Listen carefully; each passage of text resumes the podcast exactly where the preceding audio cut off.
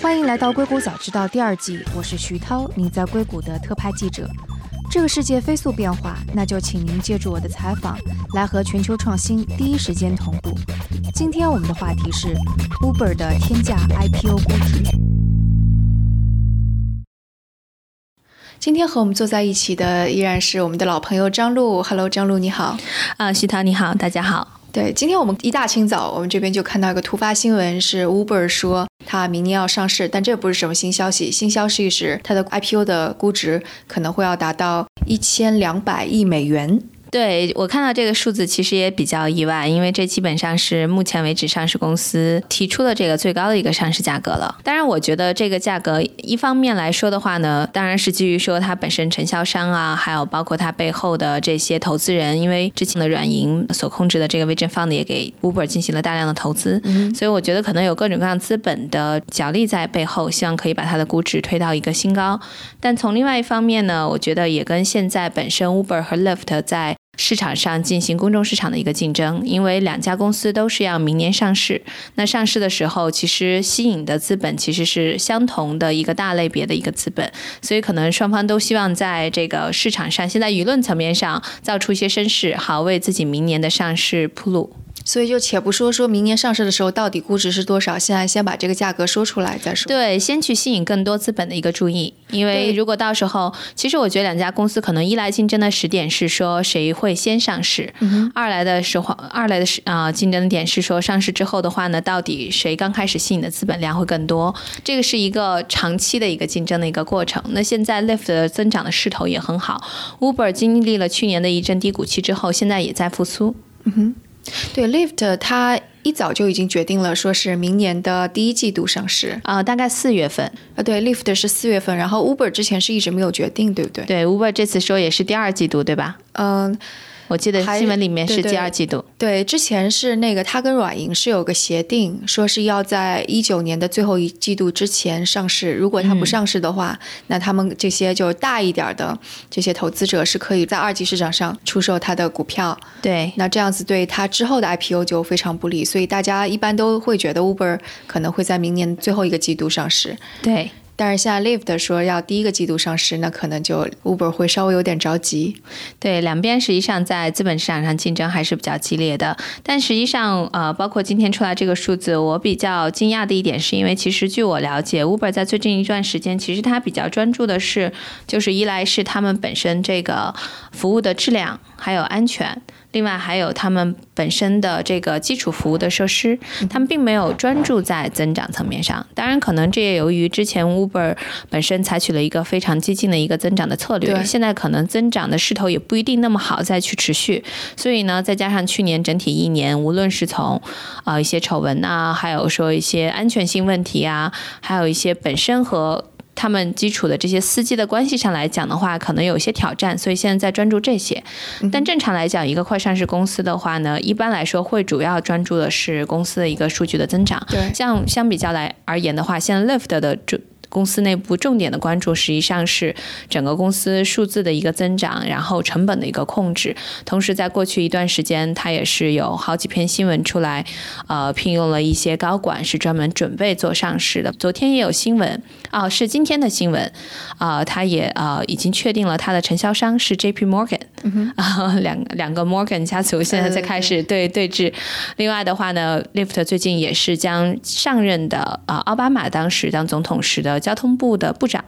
啊，引入了公司来去加强他们和政府的合作以及战略。首席政策官，是的，对，就是你刚刚说到 Uber，可能他没有把关注点放在增增长上面，这一点还蛮有趣的。因为我看到八月份 Uber 的新一轮融资，它当时的估值是七百二十亿美元。对，那如果到 IPO 的时候，相当于是一年不到的时间，它的估值要再翻一番。对，这个需要它的增长，增长的是非常大的。对，本身的体量已经非常大了。对，所以我觉得，当然这个数字现在是呃给公共市场宣布出来的一个数字，具体到快上市时是什么样的一个具体的数字，还要看到时市场上本身说它在做路演的时候资金反馈的一个效果，以及到时候市场的一个量级和环境。那。到明年，比如说它上市的时候，第二季度美国的股市有没有这个这么大的一个承载能力，以及对它公司有没有这么强的一个信心，可以给到一百二十个 billion 啊，现在还是一个问题。对，美国股市现在的状况的确也是挺让人担心的，因为上周五是大跌了一下。嗯，然后就包括我今天在啊做功课的时候，我也看到新闻当中说有一个 SaaS。有一个那个大概就是内部人士，他会说这一次为什么摩根斯丹利、摩根斯坦利他会报出这么大的一个价格，而且是高的离谱的价格，其实是想要提振一下市场信心，不希望这个 IPO 的市场冷下去。这个可行吗？呃，其实怎么说呢？当然一定是有这方面的原因的，因为就像你讲的，最近美股其实它并不是说是真的，好像让人感觉说是特别大的像股灾一样的发生，但是给人感觉是在进行一。一波又一波的市场调整，其实之前我们有聊过，比如说前一段像 Facebook 这类的科技公司，呃，财报出来之后，有些时候财报还是有达到预期，但是它的股价有调整，也是因为他们在 Earning Call 和投资人去进行对话的时候，打电话通话的时候，也专门有提及说未来可能公司会面临一些挑战啊，产品转型等等。我觉得有两方面，一方面当然是市场主观上的因素，现在整个市场确实大家都在担心，说整体大盘我们离啊这个周期也快到了。呃，上次的金融危机是零八年，那现在其实市场还是在往上走，是不是快要达到一个点？很多资本有这样的一个考量是。呃，市场本身的一个客观的原因。另外的话呢，也有因为这些科技公司现在本身也在主动去调整自己公司的一个价值。因为如果真的有市场的周期，实际上是不可逆转的。如果真的有一些市场周期性变化出现的时候，公司如果可以把自己标的在一个比较合适的价值区间，那可能它承担风险的能力就会更强。我觉得至少现在可能呃有一个非常大的不同点和零八年相比，就是现在这些估值非常高的啊美国的这些科技公司。还是像往年一样，它的 P/E ratio，P/E 的这个市盈率也没有过高。同时的话呢，它手中握有大量的现金，所以这个是实际上它本身无论将来它的股价发生调整，或者公司需要大量的现金支持，时它自己一个比较能够安家立命的一个法宝。嗯，所以我觉得还是说 Facebook、苹果、Google、亚马逊这样的公司，他们手里都有大量的现金。但可能 Uber 就不是这样的情况，Uber 还在亏损。对，但是 Lyft 手里有大量的现金。啊，Lyft 有大量的现金。这两家公司的风格其实是挺不一样的。Uber 的其实公司增长的风格，说实话，某种程度上有点类似于像亚洲中国的这样的一个企业，它增长非常的野蛮生长，然后同时它的投入啊，包括各方面的这个服务的这个门类也铺的非常的大，所以就像感觉一个很大的呃这样的一个啊，不能叫怪兽吧，就这样的一个。多方位布局的一个主体就这样成长起来了。但 Lyft 的话，一直它都还是比较专注于自己主营的业务上，它本身也没有做全球化探索。然后呢，它在本地的增长，在过去几年也增长的非常快，在过去这段时间一直在增长。我觉得这两个公司相比较的话呢，其实他们的全球化战略都是各有利弊。那当然，对于 Uber 来讲的话呢，它是更早的进行了全球化的一个战略部署。当然，它的优势就在于，那很多比如说国际的游客、国际的访客到美国之后。他就会嗯考虑说，哎，我要用 Uber。他可能更多听到的是 Uber 这个公司。但是呢，我也有次就是了解到很有意思的一个情况。我是有次在啊纽约，正好是打 Uber，然后我就问这个司机啊，他什么感受？然后他说我两个都开，但是我发现当地的乘客都愿意用 Lyft，但是来用 Uber 的一般都是国际旅客。或者说是来出差的旅客，所以这是它很有意思的一个点，可以看到说 Uber 它全球化战略它确实还是有利处的。但另外一方面，也是因为它过早的进行了全球化的一个战略的部署，那它现在增长确实就有瓶颈。它试了中国市场，试了亚洲市场，最后说实话都是算是以半失败的这样的一个结果退出了市场。所以它现在已经很难再说我可以把。可很难再去讲这个故事，说我做全球化探索，然后我的价值可以跟着全球化探索进行进一步的大规模增长，然后去验证说我这个价格是合理的。这个故事它不能讲了。但相比较而言，Lift 没有做国际化探索，它的风格其实是一个非常谨慎、非常注重成本控制的这样的一个公司，所以它一直就是在美国一个城市一个城市去深耕，一个城市一个城市去增长。现在它即使是在美国。啊，当地还有很多城市是它潜在可以去开展空开展业务空间的这样的一个城市，所以它增长空间很很大。它也没有做任何全球化的探索，所以它未来还是可以去讲这个故事，说我想在美国立足之后，在美国占领市场之后的话呢，去别的市场去进行推广，所以就是双方各有利弊。你也可以看到说两边定价的风格其实也很不一样。现在的那个 Lyft 的估值应该是比现在 Uber 的估值只是它的十分之一吧？啊，对，因为像。J.P. Morgan 他们作为承销商，现在给出来的大概的估值是十五个 billion 左右。十五个 billion 是十五个 billion 是今年年初的时候它的一个估值。其实他们现在并没有说想要再去给一个说我们明年 IPO 时大概的一个价格。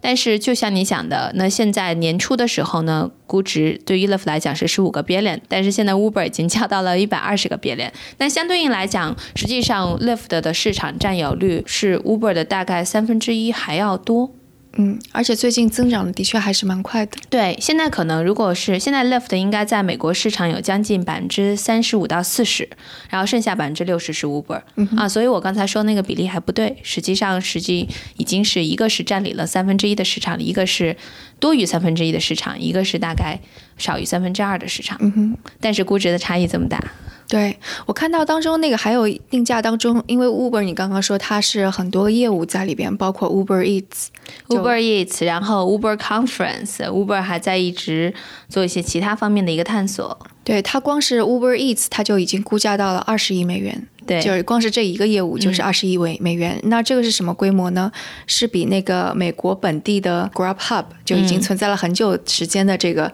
食物递送服务估值还要高。对，所以其实你从这点确实能看出来，它确实还是挺像有些亚洲公司发展的战略的。它打的是一个生态的概念，呃，他觉得我单一的这个产品的体系，它不只是本身单一产品的价值，那你不能够把它直接像跟你说 Grab Hub 或者说像 DoorDash 去相比，那它可能还。还承载了我整个生态上面的一些价值，所以它的价格对，这是它的一个定价的一个本身的思维背后的一个思维逻辑。但是本身市场会不会为它买单，我们还是要再看。对，所以这也是我想问的问题。就比方说，如果它到 IPO 的时候，真的价格没有到一千两百亿美元这么高，甚至是还是万一腰斩了，就不说是降到像 Lift 那样低，就只有一半六百亿，那也是已经很高了。那你觉得呢？就是这对 Uber 的声誉啊，或者会它对它产生什么样的影响吗？首先，我觉得实际上它上市是什么价格，我们还要等到上市的时候再看。另外的话呢，到时候价格会不会腰斩啊？会不会有变动？其实我觉得可能性还是比较高的。啊，是吧？但本身来讲的话，公司上市它也是融资的一个过程。他只要说融到自己需要的资本，公司继续发展是不会有特别大的问题的。只能说牺牲的可能是投资人的利益。比如说现在已经有投资人以现在的这个价格投进去了，就是我们比如说 Uber 之前六十个 billion、七十五个 billion 的时候，有投资人以这个价格投进去了，但上市的价格还没有之前这一轮的价格。现在已经估值七百二十对对对对，所以我觉得这是会方面会被牺牲的。嗯，但对 Uber 本身可能就也还行。对，这本身就是一个融资行为嘛。对于他来讲，只是稀释多稀释少的一个差别。那公公司量级已经超过五十个 billion。那其实对他来讲的话，稀释多与少，可能对他来说都只是一点点。嗯哼，对于 Uber 而言，可能还有一个不确定的因素，当然这个稍微隔得有点远，就是它稍微大一点股东当中有一家是软银，但这家公司也是这两天闹出了很多事情的。首先是从十月一日开始，它的股价就一直在下跌，嗯，然后到昨天的时候，它的股价就有一轮狂跌，跌了大概百分之八，连累的日经指数也下跌了，所以它整个从十月一号到现在应该已经跌到了百分之十几，所以这也是一个大家还蛮关注的。因为软银在硅谷起到了一个举足轻重的地位，就刚像你刚刚说到的 Vision Fund。对，其实软银就是 Vision Fund，现在在硅谷的一个特点，就像是一个大怪兽一样，它带了这么大量的一个 hundred billion dollar，就一天一千亿美金，做了第一期，现在又在做第二期。进入到这个市场之后，确实给市场带来了呃一系列的这个变动。刚开始的话，可能比较影响多的就是中晚期的投资，因为它的资金体量确实比较大。那传统 VC 来讲的话，超过十亿美金的基金已经是比较大规模的了。由于这种软银的压力，你也会看到现在硅谷很多基金的规模也在变大，三个 billion、三十亿、五十亿、八十亿的基金也都在起来，是因为本身资金上面的较量和竞争还是比较激烈的。另外一方面的话呢。长线的话，我觉得对整体的生态也有一定的影响，因为本身 VC 行业能够承载的资金量就是有限的，并不是啊，在这个阶段越多钱越好。本身来讲，我们去投资一个企业给的估值，包括说公司在这个过程中应该融到的钱，呃，实际上是有一定的我们叫控制力在里面的。经常讲硅谷是泡沫经济，但是泡沫经济很重要的一点，硅谷的泡沫是可控的。用什么可控呢？用资本的量还有给的价格去控制。你需要一定的泡沫去把一些新的。呃，商业的技术啊，或者模式啊，去通过资本的力量快速推起来，否则的话，它怎么样去去打破既有玩家的这个垄断？但是另外一方面，不能让它爬得太高，这样的话会摔得很惨。但是啊，Vision Fund 进来这些资金，确实这个量级有点过大，对整个生态，我觉得还是有一定的。影响。那你说现在沙特阿拉伯的这个事情啊，实际上也是因为 Vision Fund 将近百分之五十的出资方就是这个沙特阿拉伯背景的基金，也是这家基金前一段跟啊 Tesla 对对 Tesla，可能我们得得说一下为什么我突然就跳到了沙特阿拉伯这个事儿，就为什么会我们说昨天软银的股票大跌，是因为首先刚刚你说的软银大概。一半的钱，Vision 放的一半的钱是来自于沙特阿拉伯的主权基金，然后但是沙特阿拉伯最近出了一件事情，就有一个是在华盛顿邮报做专栏作者的这样的一个沙特的记者，他去土耳其的时候，在沙特驻土耳其的大使馆里边就离奇失踪了，然后他当时是为了想要跟土耳其籍的妻子结婚，结果就一去未返，所以他的妻子也在呼吁说调查，就是西方国家，请你们干预这个事情。特朗普也非常的恼怒，说我们要制裁沙特，然后沙特也反唇相讥，说如果你们制裁我们的话，我们可能就是不向你们输出石油了。反正现在就处于这样一个互相威胁的状态。然后这个事情发生之后，这就是一个严重的侵犯人权的事情，所以西方国家对这个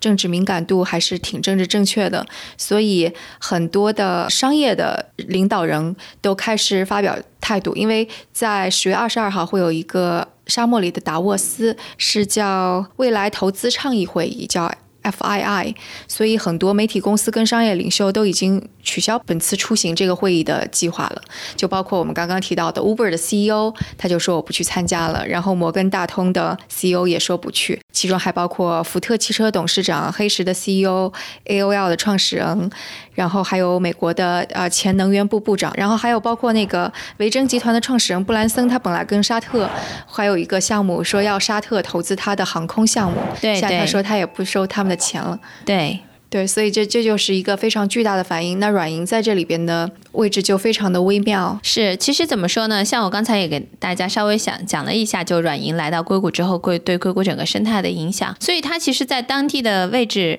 呃，就硅谷并不是一个说你你有大量的钱来，所以人人就会欢迎你。其实大家还是会说，希望说所有的资本到当地之后的话，遵守当地的规则，然后秉承我们当地风险投资的一个整体的大的这个生态的游戏的规则。所以软银进来的话，有一点点像是一个规则破坏者的形式出现，再加上它本身的这个投资行为又比较激进，所以你说它在这个圈子里面有朋友，当然也有敌人。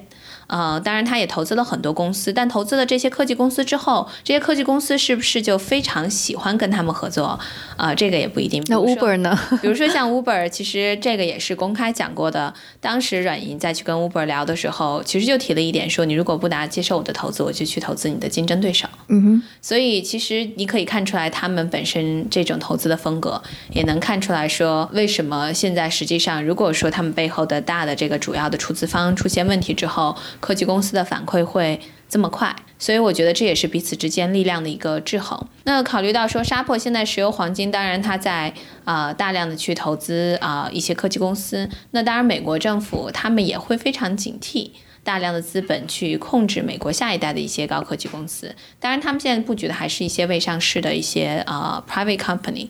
呃，但是的话呢，我觉得所有的这些表面的政治争端背后都是利益冲突。当然，你说有这个记者的事情，它做是一个算是一个导火索，但是这个导火索能引起这么大的一个政治上面的一个角逐，然后两边的一个就是相当是有点针锋相对，实际上还是因为背后的一个利益不均衡，包括现在石油啊、新能源的发展啊、电动汽车啊等等等等。嗯哼，但是就是同时，即使是没有这个事情，其实软银在硅谷的投资也是会有风险的，因为美国发布的两个新的法案，包括赋予了 CFIUS 这样一个外国投资人审查委员会更多的权利，而且他这个新法案是要求说，作为外国的投资人，你不能够占股超过百分之十，如果超过百分之十，就要进行非常详细、漫长的、严格的审查。那可能软银很多的投资其实都是远远超过百分之十这样的比例的。对，是的，所以实际上这也是现在美国政府，当然大家可能关注比较多的是中美之间的这个贸易，还有说科技方面的一个争端。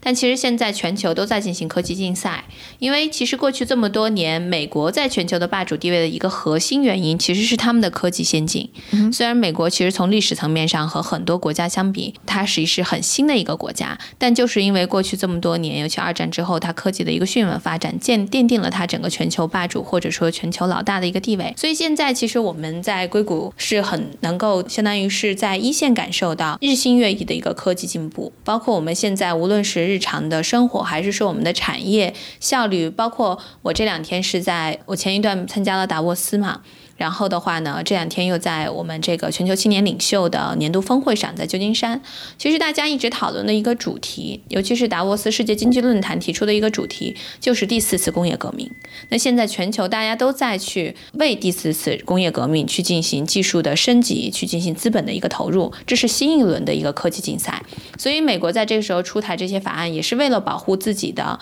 科技创新、科技应用可以。能够保留在国内，因为美国虽然有非常好的科技创新的一个积累，但毕竟它的产业应用啊各方面还是不如发展中国家发展的快。再加上它资资金量级，那它一方面可能担心发展中国家，类似于像亚洲啊、中国呀、拉丁美洲的快速崛起，因为发展中国家它的增长动力是比一般发达国家要快很多很多倍的。那另外一方面的话呢，他又担心资金。本身啊，对于很多公司的一个控制，那就相对量的话，无论是说中国的资本，甚至说就像沙特阿拉伯他们这样大量的石油黄金进入之后，呃，也可能会对这些科技公司进行制衡。我刚才提到说，所有的政治冲突的背后都是利益冲突。那美国这么多年，实际上沙特阿拉伯制衡世界各国家的一个非常有力的武器就是石油。那现在他们自己其实很聪明的意识到说。可能我以后用石油制衡，渐渐会因为这种新能源啊，还有科技的发展，会这个制衡的能力下降。那我们就再去把下一代能够制衡这些国家的公司去进行啊资金的一个投入和入股。嗯所以我觉得这个背后直插的动因，那相对于美国也会做出一些反馈的行为，来去保证自己本身科技领先地位不被动摇。嗯哼，我觉得其实现在那个硅谷啊，这些科技领袖跟美国政府其实。在利益上面是有分歧的，就比方说，在之前。无论是苹果或者就我们说这些大的科技公司，其实它是挺愿意跟海外的资本进行合作，因为只要你带来钱、带来市场就很好。那所以跟中国的关系还不错。然后就包括沙特阿拉伯的王子也会说跟硅谷的就 Amazon、Apple、Facebook 的 CEO 都会有交谈，甚至也包括说要不我给特斯拉一点钱，你私有化了吧？这就是为什么 Elon Musk 会冒冒失失在 Twitter 上面说 f u n d s k i l l e d 这样这样的一个说法。但是现在的话，可能我觉得硅谷。的这些科技领袖还是处于一个非常微妙的位置，因为政治风向不一样了，然后这些资金也开始。被拦在国门之外了。对，我觉得这个实际上本身也是涉及到我们现在会讨论说，过去这么多年大家一直讲的是全球化，实际上是更加扁平化的一个技术创新、技术应用以及说商业贸易的啊全球化的一个行为。那现在的话呢，无论是说美国的政治风向，特朗普啊、共和党啊，包括各个国家，可能都会逐渐形成说，可能要。类似于反全球化，实际上更多的就是希望可以把这种经济利益、贸易利益全都啊收拢在本国国内。当然，这个和公司本身的利益，它已经做了这么多年全球化，也在全球的这个全球化的这个供应链呀，包括这种销售啊、产品应用上面获得了巨大利益。那一定这个在在这方面是相左的。那现在既然政治风向是有这个变化的话呢，你也能看到像前一段对对吧？贝索斯也在跟特朗普吵架，然后这边的各种科技领袖也在跟呃。特朗普进行一些可能一些争执啊等等。所以我觉得对这个要有预期，但只是说，至少从文化层面上可以确定的是，无论是硅谷的，还是说甚至西雅图整个西海岸的公司的文化层面上，还是非常开放和全球化的。关于这个，我会有一个问题，就刚刚我们已经说了，说可能软银的钱会有问题进来，沙特的钱有问题。之前我们做节目也说，中国的钱进来肯定也是有问题的，因为贸易战。而我们会说，现在这一轮的独角兽的融资这么高，就比方说 Uber 融资那么高。那完全就是因为当中有投资人来自于软银、来自于沙特、来自于中国，所以它的估值才会这么高。所以当这样一系列的政策出台了之后，那不是这些钱就从这个池子里边都抽走了？这个对整个硅谷的接下来这轮繁荣会有什么影响吗？呃，其实我并不觉得有很大的影响。就像我刚才讲到的，其实软银的钱进来之后，说实话，我们当时开玩笑讲说，短期实际上对我们投中早期的投资人是有利的，因为相当于多了一个有人接盘侠是吗？多了一个退出渠道，我公司可以上市，公司可以收并购，我的公司的股份可以被软银去回购。但是长线其实它对整个生态，就像我最开始提到的，